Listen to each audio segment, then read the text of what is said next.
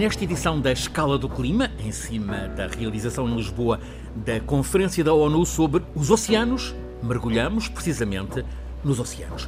Eles cobrem 70% da superfície terrestre, produzem mais de 50% do oxigênio que consumimos e albergam a maior quantidade de biodiversidade que habita a Terra enfrentam ameaças.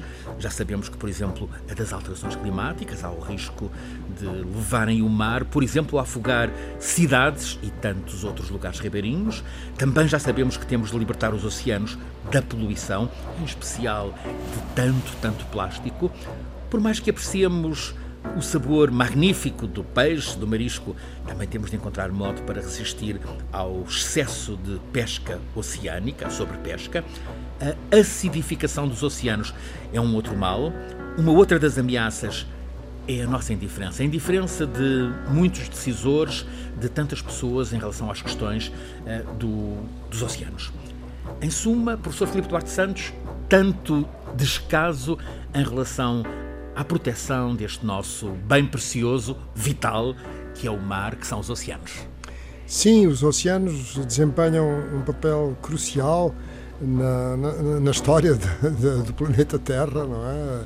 A vida nasceu na água, muito provavelmente, e, e ou, por, por, por a coisa de outra maneira, quer dizer, não teria sido possível a vida uh, tal como a conhecemos uh, sem, uh, sem a presença da água no uhum. estado líquido. Uh, e, e, é o único planeta é, de, de, do sistema solar que tem uh, água no estado líquido em, em quantidades uh, em abundância, não é? é? o planeta azul. Portanto, os oceanos desempenham um papel fundamental, já, enfim, são 71% da, da área. Uh, no que respeita às alterações climáticas, são essenciais porque uh, eles uh, absorvem cerca de mais de 90% do excesso de energia que resulta da acumulação de gases com efeito de estufa na atmosfera. Mais de 90%? Mais de 90%. O que seria de nós sem oceanos? Não, Portanto, não, uh, sem oceanos, não, não já estávamos fritos, claro. não é? Quer dizer, claro. É mesmo isso, é mesmo essa a expressão. Exatamente, quer dizer, a temperatura tinha aumentado muitíssimo, muitíssimo mais. E também há outro aspecto, é porque os oceanos são, são, são profundos, têm uma profundidade média da ordem de 4 km, 4 metros, e evidentemente há zonas mais fundas e menos fundas, mas eh, e portanto esse essa quantidade de energia, é? de energia térmica que se armazena nos oceanos, vai se propagando. A água é um mau condutor de calor, mas de qualquer modo vai se propagando e como é, é, é muito profundo, enfim, há, muito, há muita massa de água para aquecer e, portanto, eh, isso, eh, digamos que amortece, não é? Funciona como regulador da temperatura. Como regulador eh, amortece este esta interferência não é, que estamos a fazer sobre o sistema terrestre. Filipe Duarte Santos, professor catedrático na Faculdade de Ciências da Universidade de Lisboa, conduz-nos, faz-nos navegar todas as semanas neste programa A Escala do Clima. Esta é a 39 edição e hoje toda ela dedicada a mergulhar nos oceanos.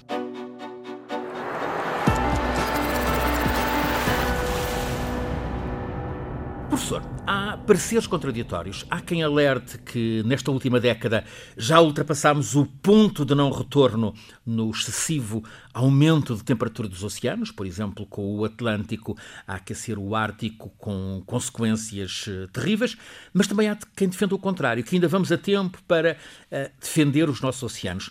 Professor, o conhecimento científico aponta mais para a esperança ou para o pessimismo? Bom, é uma pergunta difícil de responder, mas há uh, exemplos uh, positivos e exemplos menos positivos.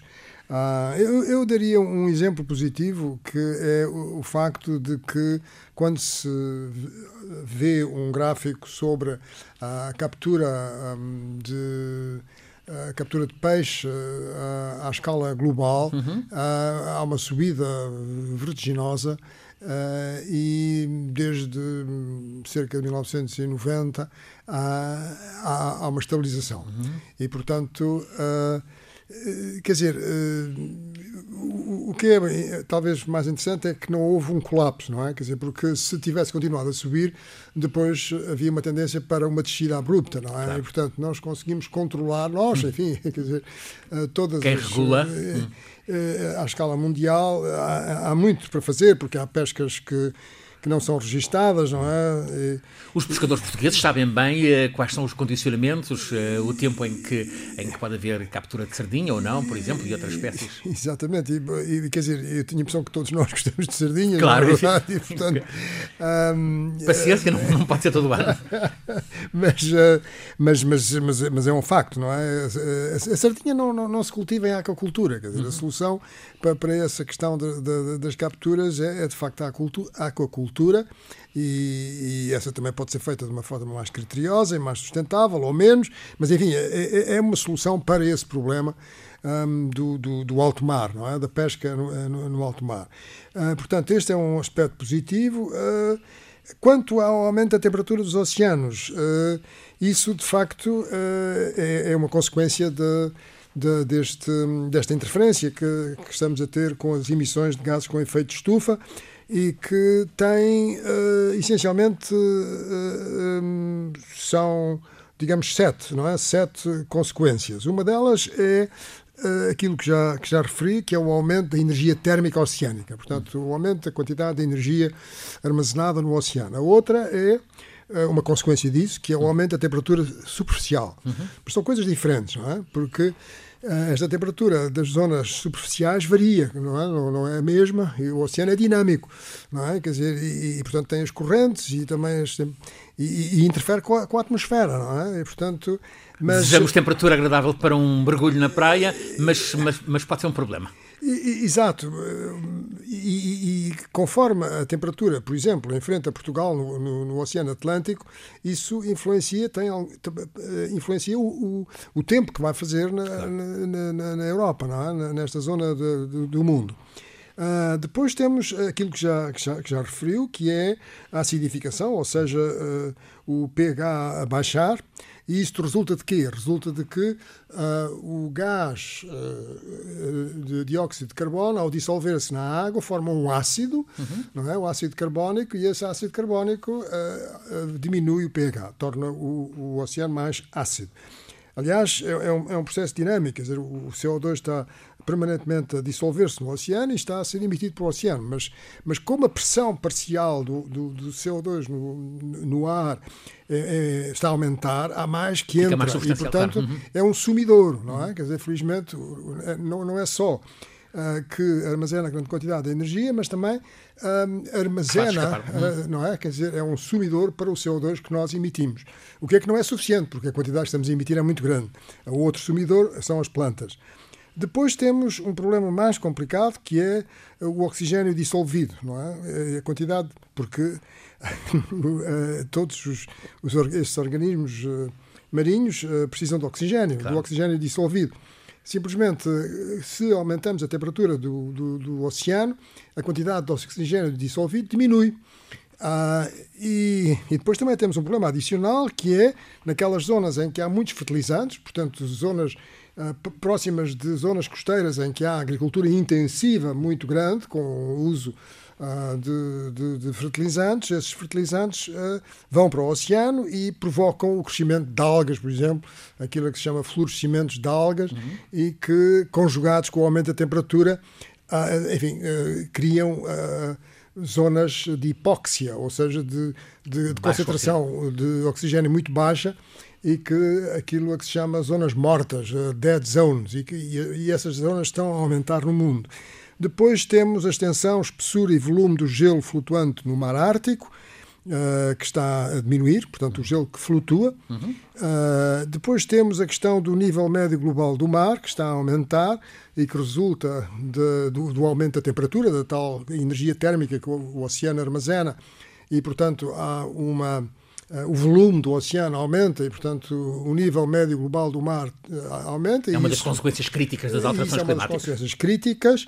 Há, há, zonas que são muito afetadas por isto, que é, por exemplo, o Bangladesh. Uhum. Uh, que, Algumas ilhas do Pacífico. Uh, e as ilhas do Pacífico, exatamente. Uhum. As ilhas do Pacífico Muitos tremendamente afetadas, algumas torna-se impossível, enfim, a vida, não é? A vida humana nessas, nessas ilhas. E, finalmente, ainda há um, um problema que é específico do Atlântico, um, que é a intensidade da, daquilo que se chama, que é uma corrente Atlantic Meridional Overturning Circulation, ou seja, é uma, é uma história interessante, não é? Porque do, do, do Golfo do México sai uh, uma corrente, chamada corrente do Golfo, uh, que é uma corrente de água quente e bastante salina, com uma salinidade elevada, e em turbilhões gigantes atravessa o Atlântico e, e vai perdendo a, a, temperatura, vai perdendo a sua energia térmica. Uh, que transmite para a, a, atmosfera e isso é que faz com que nós tenhamos não, eh, quer dizer, a temperatura ser alta eh, intensifica os, os, os, furacões, mas o facto dessa transferência de energia do oceano para a atmosfera é aquilo que faz com que Lisboa tenha um clima muito quente e agradável, muito quente, quer dizer, um clima agradável, ameno. comparado, ameno, comparado com Nova Iorque. Claro. Não é? Nova Iorque claro. tem uma temperatura média no inverno muito mais baixa. Claro, claro. Ou, ou, Irlanda, se quisermos, uhum. não é? A cidade de Cork, por exemplo, ou, ou a cidade de Dublin. Uh, mas simplesmente o que acontece é que essa água perde a, a temperatura baixa, e, mas é, é, densa porque é muito salina e afunda-se. Afunda-se. E há uma corrente oceânica ah, que depois mergulha e que atravessa o mundo inteiro, mas ah, em profundidade, em profundidade e depois uh, reaparece novamente. Não é? e, Espantoso. E, e isto, a vida do mar. E isto é, é uma coisa de facto uh, extraordinária e que tem uma função muito importante relativamente ao clima, porque se ela é interrompida, quer dizer, se essa transferência de energia não se fizer próximo da Groenlândia, mas se fizesse muito mais abaixo, o que acontecia era que ficava muito frio nessa zona em, não, em que não se fazia, porque afundava-se mais a latitudes mais baixas. E há até um filme sobre isso, não é? Quer dizer, que estamos num aquecimento global, mas no fim de contas a Europa está a ficar uh, com muito mais uh, frio, com muito, ah, é? muito, uh, muito, mais. Portanto, estas são, são, são as principais. as principais consequências das alterações climáticas sobre sobre, sobre o oceano. Apontou, trouxe-nos uh, sete, sete temas, sete tópicos. Uh, estão a ser tratados? Quer dizer, um, olha, um, um, exemplo que uh, preocupa imenso uh, vários países, mas em particular a Austrália, é, uh, são os recifes de corais. Os recifes de corais são extremamente vulneráveis a este aquecimento de, de, de, da temperatura, não é? A este aquecimento do, do mar. Um, e, e, também um, a acidificação e também outra coisa que são os ciclones tropicais mais, mais frequentes e também a tal, uh, tal uh, poluição de, dos fertilizantes orgânicos, não é? Que criam espécies que, que atacam os corais. Enfim, os corais estão de facto a, a, a morrer em, em, grande quantidade. Não quer dizer que os corais desapareçam todos, mas, mas uh, e, e tem um valor económico enorme para a Austrália e tem-se feito imensos esforços no sentido de tentar evitar uh, isso. E então o que se faz agora é ir àquelas zonas em que há corais que resistem a temperaturas muito mais elevadas, como por exemplo no, como no Mar Vermelho, não é? Uhum. Onde há corais também. Mas, uh, enfim, portanto, aí estão-se a fazer algumas coisas. Em relação ao nível médio global do mar, uh, o que há a fazer é, é, é a proteção, não é? Quer dizer, é, é proteger as, as, as, regiões costeiras. Em Portugal já temos um pouco esse problema, embora em Portugal seja sobretudo devido à, à erosão, mas é, é, um problema para o futuro, mas é um problema bastante grave porque uh, não, Há se, que cuidar. não se pense que a subida do nível médio do mar, do mar vai parar em 2100, vai continuar até 2200, 2300, por aí fora, porque a resposta do mar é muito lenta de forma que tudo tem a ver com as emissões de gases com efeito de estufa.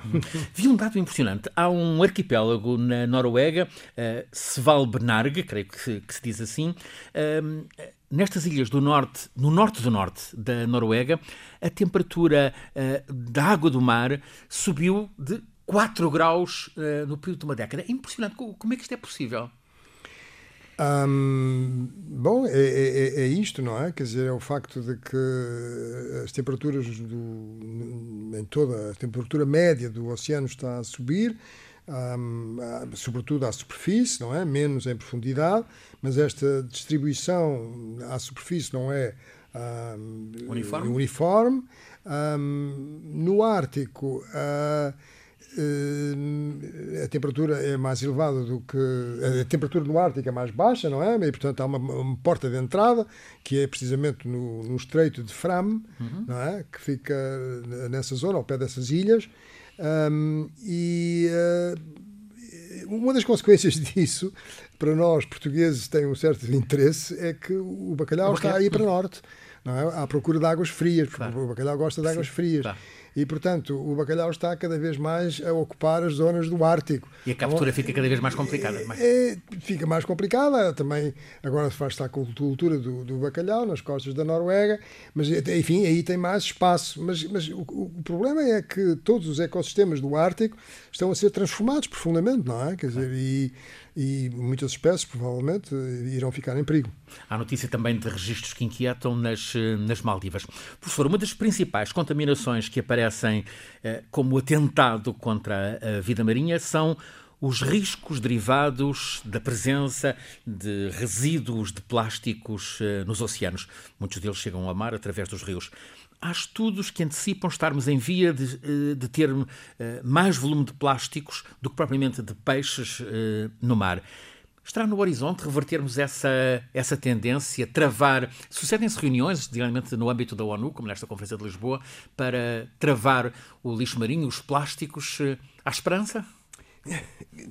Há, há esperança e, e, há cada vez maior consciência deste problema e é um problema que acaba por afetar eh, toda a vida um, eh, nos oceanos, mas também em terra e, e a nossa saúde, porque uh, o plástico nas condições do oceano não.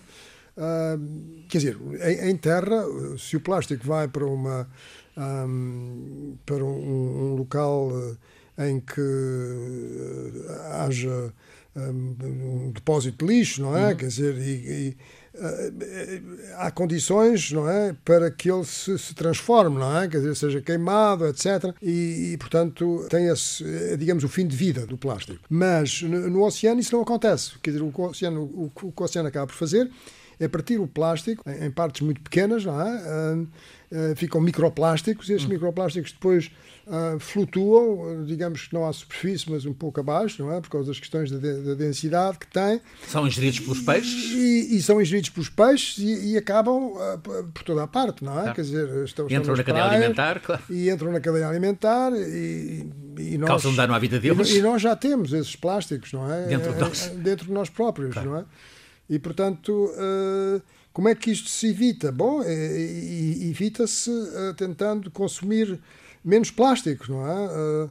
Uh, tentando, de facto, reciclar o plástico, mas isso se faz sem terra, não se faz, não se faz lançando isso para os rios, não é? Ou seja, é preciso intervir, para, em, intervir em terra, intervir para, em terra para, para, reduzir evitar. o plástico disponível. Exatamente. Já houve evolução, de, por exemplo, em relação aos, aos sacos de supermercados, por exemplo.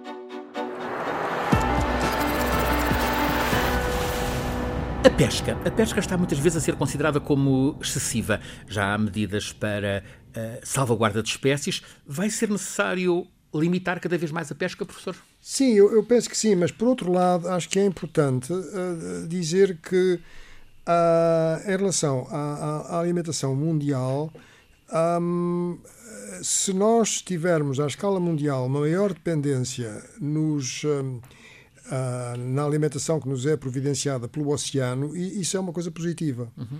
Um, porquê? Porquê é que eu digo isto? Porque, bom, eu não sou, sou, não, não, não são muitas pessoas que dizem isto, uh, porque uh, o, o, problema é que a dieta alimentar está cada vez mais a ter uma componente de, de carne bovina, de, de, ruminantes, não é? mas sobretudo carne bovina. E, e, e, o boi é um animal extraordinário, a vaca, não é? Tudo isso mas uh, simplesmente é, é, muito pouco eficiente. Quer dizer, uh, uh, para, para, para, produzir um, um, um, quilo de carne de, de vaca consome-se muito mais energia e água não é? e espaço, não é? espaço. Um, do que outro tipo de carnes, como por exemplo a carne de porco ou, ou de galinha, não é? Quer dizer, e, a carne vermelha não é a mais recomendável. E claro. não é a mais recomendável também para a nossa saúde. Ora bem, se nós, à escala mundial, tivermos uma, uma dieta que seja mais uh, assente na, na, na aquicultura sustentável, Uh, portanto, no fundo, aumentar a contribuição dos recursos marinhos para a dieta alimentar mundial, isso vai no bom sentido. Não é? Isso vai no bom sentido. Agora, uh, não poderá é ser uh, peixe uh, captado no, no, mar. No mar. Dizer, oceanos, nós claro. temos que saborear muito bem as sardinhas que comemos, claro. mas não podemos não abusar exigir claro. que tenhamos sardinhas em quantidades enormes, porque é absurdo, porque depois ficamos sem sardinhas, é? mais tarde ou mais cedo. Portanto, isso é, o oceano tem essa, pode dar-nos essa capacidade de, de, de, de evitar este aumento uh, insustentável do consumo de carne de, vaca. Estão a aumentar uh, pelo mundo, pelo planeta, zonas classificadas no mar, uh, na prática, zonas marítimas que são reservas naturais. Há uma veterana bióloga americana, Sylvia Hurl, ela, aos 87 anos de idade, continua a mergulhar. Ela é uma ativista na criação de Hope Spots, esses lugares de esperança, são reservas absolutas. Será este um caminho possível de declarar uh, reservas, não digo reservas de esperança, mas reservas no mar? Sim, sim, e existe uma determinação no âmbito das Nações Unidas de que 30% uh, de, da área oceânica serão reservas, é? reservas marinhas. Uh, estamos longe disso, creio que estamos na ordem dos 5% ou 7%. Sim. Um, e, e, há muitos exemplos de sucesso. Eu penso que é muito importante uh, salientar que quando se procura regenerar uma determinada zona uh, do mar, um, seja em termos de, dos recursos pesqueiros ou seja em termos da, uh, de, das pradarias marinhas, não é? E, portanto, todos os ecossistemas marinhos de uma determinada zona, há, há sucesso, quer dizer, consegue-se fazer isso e, e portanto, é, é algo que, que, que, vale a pena fazer, não é? Que só temos vantagem uh, nisso. E, e, mas isso depende muito de haver investimento, de haver conhecimento, não é? De haver conhecimento, uh, de, de, de, termos. Uh, digamos que os países tenham a, a disponibilidade para, para, para, enfim, para dedicarem a esse trabalho de regeneração um, e, e, e, portanto, eh, é um caminho que é possível, que há muitos exemplos de sucesso, mas a escala que eles estão, estão a ser feitos ainda não é suficiente para, enfim, para termos uh, uma imagem confortável do futuro. Ouvi esta, esta bióloga uh, marinha americana, Sylvia Hurl, num podcast do New York Times, um, a dizer, a comentar que uh, sabemos mais uh, na Terra, sabemos mais sobre a superfície da Lua do que sobre o fundo dos oceanos. Isto mostra-nos um mundo que está por descobrir, por exato, investigar, exato, por trabalhar. Sem, sem, dúvidas, sem dúvidas. São, são, sobretudo, os recursos vivos, não é? Quer dizer, tem-se discutido muito a questão também de explorar os recursos mineiros no fundo do mar. Eu, eu penso que essa via é uma via muito complicada. Na, na Nova Guiné tem-se feito há, essa exploração, mas uh, é, é, realmente uma via muito complexa. Uh, é, é, mais importante, parece-me, uh, explorar e preservar e conservar e, e encontrar mais usos úteis para, para a humanidade dos recursos vivos e, portanto, preservar esses recursos vivos. Nesta edição da Escala do Clima, escolhemos, quando estamos em cima da realização em Lisboa da Conferência ONU sobre os Oceanos, escolhemos como tema os oceanos, que avança o conhecimento e a proteção dos oceanos. Assim, os mares, tema nesta edição, a 39 da Escala do Clima, um programa em parceria entre a Escola Superior de Comunicação Social e a Antena 1 da Rádio Pública. Está em difusão rádio todas as quintas-feiras, a seguir às 8 da noite, depois em podcast no sítio RTP Play. A Escala do Clima é um programa feito por Alice Vilaça, Nuno Portugal, Paulo Cavaco, eh, por mim, Francisco Sena Santos, sempre pelo professor eh, Felipe Duarte Santos, nosso condutor científico.